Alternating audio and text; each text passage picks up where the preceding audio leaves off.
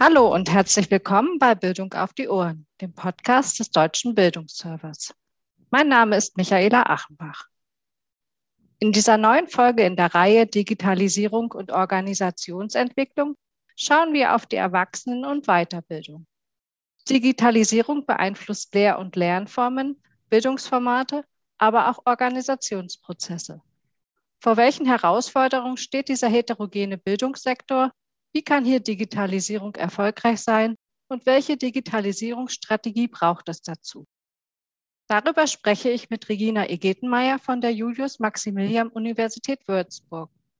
Sie ist Professorin für Erwachsenen- und Weiterbildung am Institut für Pädagogik und leitet außerdem das BMBF geförderte Projekt DigiEB, welches auf die Gelingensbedingungen der Digitalisierung schaut.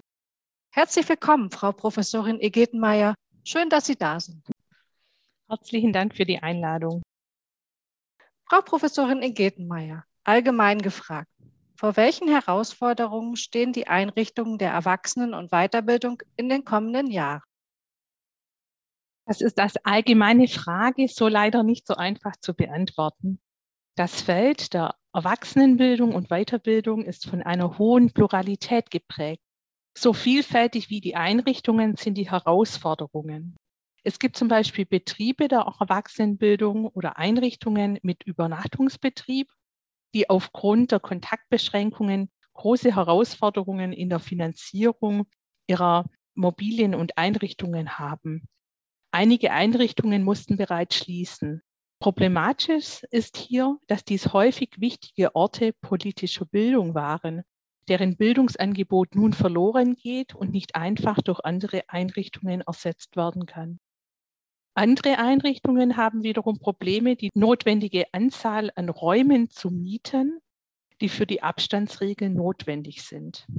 Andere Einrichtungen, die zum Beispiel vorwiegend in der beruflichen Aufstiegsfortbildung unterwegs sind und vor allem Fachexpertinnen beschäftigen, stehen vor didaktischen Herausforderungen. Fachexpertinnen und Experten konnten vor der Pandemie didaktisch einen starken Fokus auf berufliche Sozialisation legen und ihre Seminare so gestalten, wie sie sie selbst als Lernende auch erlebt haben. Das geht nun so mit den digitalen Medien nicht mehr. Und hier sind sie gefordert, die Seminarsettings grundlegend didaktisch neu zu gestalten. Und wieder andere Einrichtungen stehen vor der Herausforderung, wie sie Technik und Software finanzieren, wie sie Medienangeboten mit fachlich und didaktisch basiertem Personal entwickeln und dafür ausreichend ausgebildetes Personal erhalten können. Die Herausforderungen sind also sehr unterschiedlich und vielfältig. Ihr Projekt DigiEB untersucht die Gelingensbedingungen der Digitalisierung in der Erwachsenen- und beruflichen Weiterbildung auf der Institutions- und Organisationsebene. Es ist geprägt durch einen engen Austausch zwischen Wissenschaft und Praxis. Welche Vorteile bietet das und wie genau ist Ihre Vorgehensweise dabei? DigiEB untersucht die Gelingensbedingungen der Digitalisierung in der Erwachsenenbildung, Weiterbildung aus einer Mehrebenenperspektive.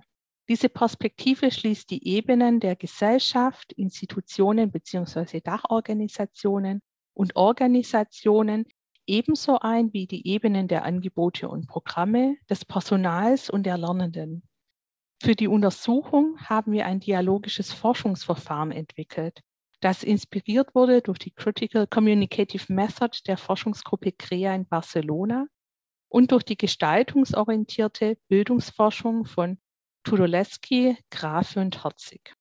Unserem Forschungsverfahren liegt die Erfahrung zugrunde, dass die Relevanzen und Perspektiven in Bildungsforschung und Bildungspraxis jeweils sehr unterschiedlich sind. Gemeinsame Forschung bedarf des Dialogs, um gegenseitig Relevanzen und Perspektiven kennenzulernen. Dafür ist ein echtes Interesse an den gegenseitigen Perspektiven notwendig. Die Bereitschaft, eigene Perspektiven zu hinterfragen und das Bewusstsein, dass über den Dialog immer nur Teile gegenseitiger Perspektiven zugänglich sind. Damit dies gelingt, muss gegenseitiges Vertrauen aufgebaut werden. Es ist notwendig, dass der Dialog beidseitig und auf Augenhöhe erfolgt. Persönliche Distanzen, die zwischen Bildungsforschung und Bildungspraxis bestehen, müssen überwunden werden, um Dialog, Fragen, Hinterfragen und auch Nichtverstehen möglich zu machen. Was jedoch bleibt, sind die inhaltlichen und strukturellen Distanzen, die Gegenstand und Kontext der Forschung darstellen. Erst an dieser Stelle beginnt die Forschung, indem Fragen gemeinsam diskutiert, Erhebungsmerkmale erörtert, Praxisinteressen formuliert und optimale Zugänge zu Daten gemeinsam entwickelt werden. Wir haben die Erfahrung, dass dadurch die Kolleginnen und Kollegen aus der Bildungspraxis bereits im Forschungsprozess unmittelbar Veränderungsprozesse anstoßen. Es ist kein Transfer von Wissenschaft in der Praxis. Vielmehr der Gewinn der dialogischen Forschung liegt darin, dass wir gemeinsam einen Forschungsprozess gehen und Wissenschaft wie Praxis durch den Perspektivwechsel zahlreiche auch Erkenntnisse für die weitere Arbeit nutzen können. Wir haben als Wissenschaftlerinnen und Wissenschaftler dadurch Zugang zu Perspektiven und Daten, die unsere Interpretationen theoretisch wie praxisnah begründen können.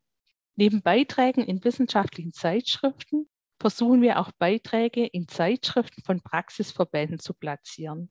Dadurch stehen den Praxispartnern Beiträge zur Verfügung, die sie unmittelbar in ihrem Bildungsalltag nutzen können.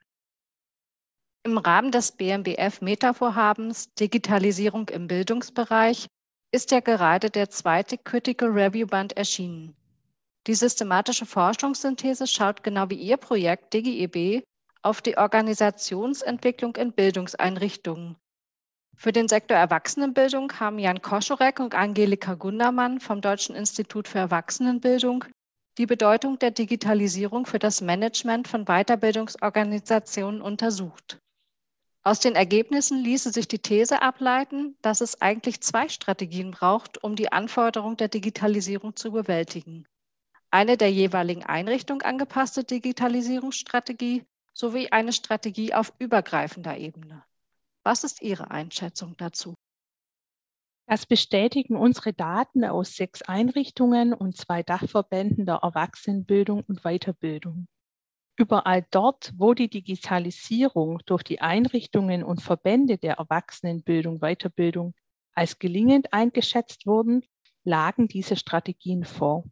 Digitalisierung passiert nirgendwo in der Erwachsenenbildung, Weiterbildung von selbst oder nebenbei oder durch eine Einzelperson.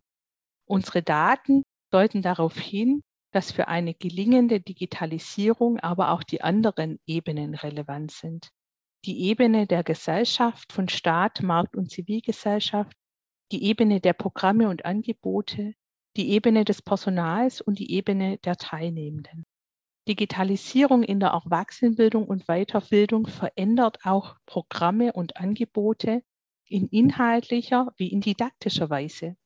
Damit Digitalisierung gelingt, muss das Personal in Gänze auf diesem Weg begleitet und mitgenommen werden.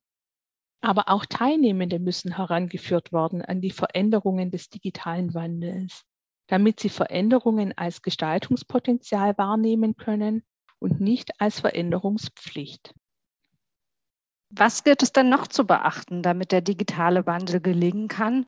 Und welche Rahmenbedingungen müssen dafür gegeben sein? Die Rahmenbedingungen verweisen in unserer Mehrebenenperspektive auf die Ebene der Gesellschaft. Je nach Einrichtung sind hier staatliche, marktbezogene oder zivilgesellschaftliche Akteure relevant. Akteure, die vorwiegend im Bereich des Marktes agieren, sind davon abhängig, welche Ressourcen für die Durchführung ihrer Angebote zur Verfügung stehen und wie die Teilnehmenden dafür gewonnen werden können. Diese Ressourcen beziehen sich auf Personal, Räume, Medientechnik und Medienangebote in gleicher Weise da Erwachsenenbildung, Weiterbildung wesentlich dynamischer ist als andere Bildungsbereiche, liegen hier nur für ausgewählte Bereiche bereits umfassende Medienangebote vor, wie zum Beispiel für den Sprachenbereich. Deshalb ist die zielgruppengenaue Entwicklung von fachlich wie didaktisch exzellenten Medienangeboten eine große Aufgabe des gesamten Bildungsbereichs. Für Einrichtungen, die im Bereich der Gemeinnützigkeit arbeiten oder zu den freien wie kommunalen Trägern zählen, stellt die Finanzierung von Medientechnik und didaktischen Medienangeboten zum Teil eine sehr große Herausforderung dar. Es ist dringend notwendig, dass für diesen Bildungsbereich eine finanzielle Unterstützung von Seiten des Bundes zur Verfügung gestellt wird. Es sollte uns als Gesellschaft ein großes Anliegen sein, dass Menschen sich im Erwachsenenalter weiterbilden. Die Teilnahme an Erwachsenenbildung ist ein Beitrag jedes Einzelnen und jeder Einzelnen zur Gesellschaftsentwicklung.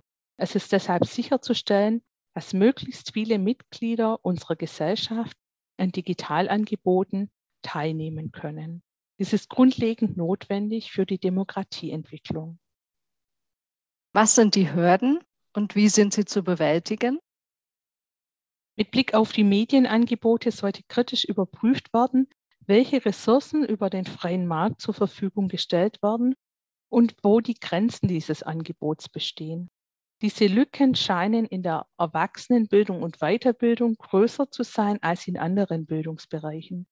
Hier sollte meines Erachtens geprüft werden, für welche Themen und welche Zielgruppen inhaltlich didaktische Medienangebote wie zum Beispiel Lehrprogramme, digitale Übungen, Lernspiele, intelligente tutorielle Systeme entwickelt werden sollten, die eine breite Einsatzmöglichkeit erfahren können.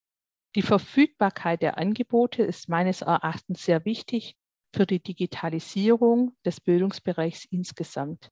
Mit Blick auf die digitale Infrastruktur bei den kommunalen und freien Trägern sind Bund-Länder-Vereinbarungen notwendig.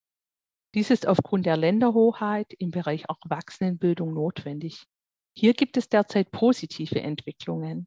Das Positionspapier der Kultusministerkonferenz zur Initiative Digitale Weiterbildung spricht sich explizit für eine Förderung durch den Bund für die digitale Infrastruktur und Ausstattung der Einrichtungen aus. Dies ist ein wichtiger Schritt, damit die technischen Rahmenbedingungen in den Einrichtungen sichergestellt werden können. Welche Forschungsfragen treiben Sie im Projekt DGEB noch um? Wir sehen im Forschungsprojekt, dass das Gelingen von Digitalisierung vor allem eine didaktische Frage ist, sofern Didaktik aus einer Mehrebenenperspektive betrachtet wird, wie dies viele Kolleginnen und Kollegen in der Erwachsenenbildung tun. Das Gelingen von Digitalisierung hängt von einer guten didaktischen Orchestrierung auf den einzelnen Ebenen der Erwachsenenbildung, Weiterbildung ab.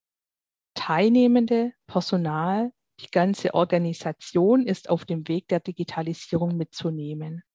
Dabei leiten die unterschiedlichen Voraussetzungen, Einstellungen und Rahmenbedingungen der Teilnehmenden, des Personals und der Organisation.